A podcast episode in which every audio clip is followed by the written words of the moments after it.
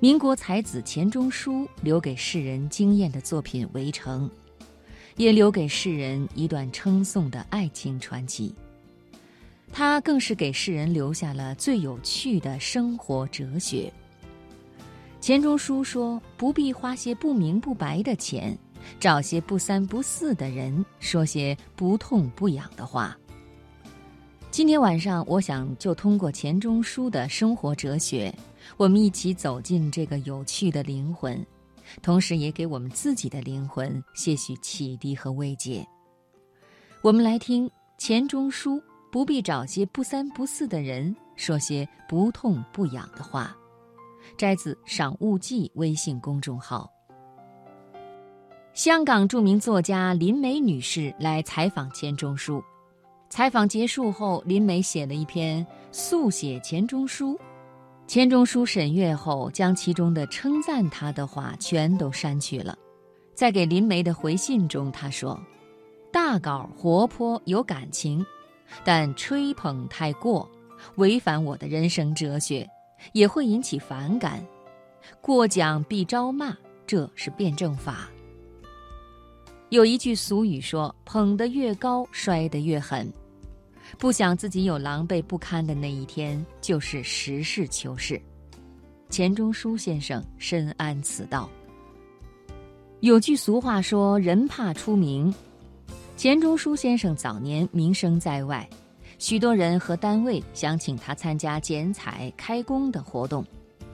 钱钟书对于这些请帖征文概之不理，他称这些活动为招妖不三不四之闲人，谈讲不痛不痒之废话，花费不明不白之冤钱，浪费不该浪费的时间。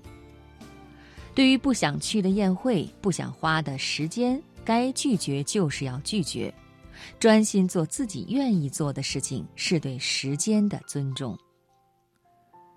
一九九一年，全国十八家电视台拍摄中国当代文化名人，钱钟书为首批三十六人之一，但他婉言谢绝了。当被告知会有一笔酬金的时候，钱先生莞尔一笑。他说：“我都信了一辈子钱了，难道还迷信钱吗？”坚持风骨、幽默表达是钱钟书最大的特点之一。遵从自己内心的真实意愿，幽默风趣、不失礼貌的表达是一个人最大的人格魅力。钱钟书曾在郑板桥的难得糊涂下题下这样一幅题跋。聪明难，糊涂难，由聪明而转入糊涂更难。放一招，退一步，当下心安，非图后来福报也。在某个综艺节目上，马东说：“谁敢说自己有一个一辈子都不会原谅的人？到最后，还不是都放下了，原谅了？”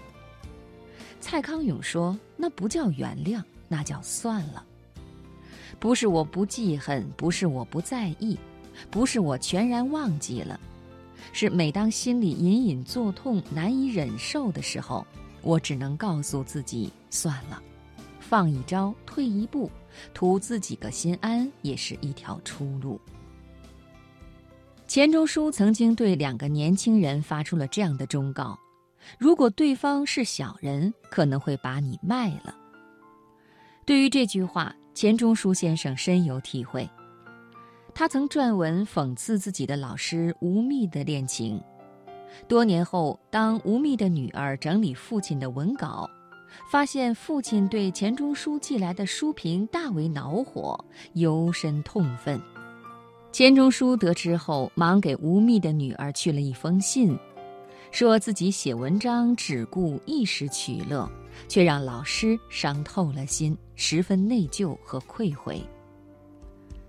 说话做事需谨慎从事，如果对方是小人，可能会把你卖了；如果对方是软弱的人，可能会去做伪证；如果对方可靠，那么可能会为了保护你而牺牲自己。所以，心中毫无阻碍、说话毫无顾忌的人，害人害己。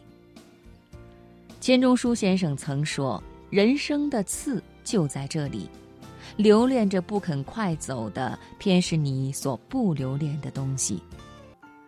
不必为了今天的不快烦恼，不必为了未知的明天忧愁，过好每一天，以不辜负生命。钱钟书先生一生都活得自得与随性，正如一句话所说：“一生纯良，不舍爱与自由。”愿你也如此。